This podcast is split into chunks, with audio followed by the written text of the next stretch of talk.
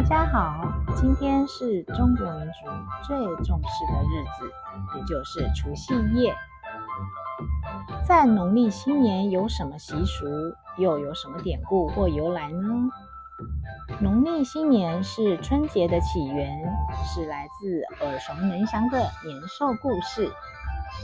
传说中，年是一个巨大而凶猛的怪兽，在冬天食物短缺的时候。会开始吃人，百姓不堪其扰。而人们发现年兽会害怕的有三样东西：一是红色，二是声音，三是火光。于是当时的人们便想了一个办法：冬天一到，家家户户便在门上挂起红色的桃木板，并且拿东西敲打。制造出很大的声响，并在门口用柴火燃烧出熊熊的火焰。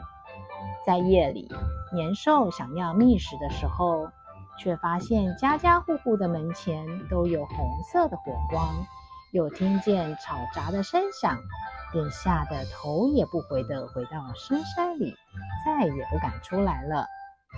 而防止年兽再来作怪，大家就这样子通宵守夜。到了第二天一早，未被年兽侵害而逃过一劫的人们，便开始的互道恭喜。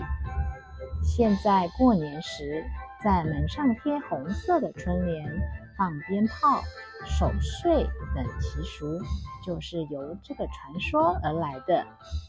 您是否觉得这个由来很有趣呢？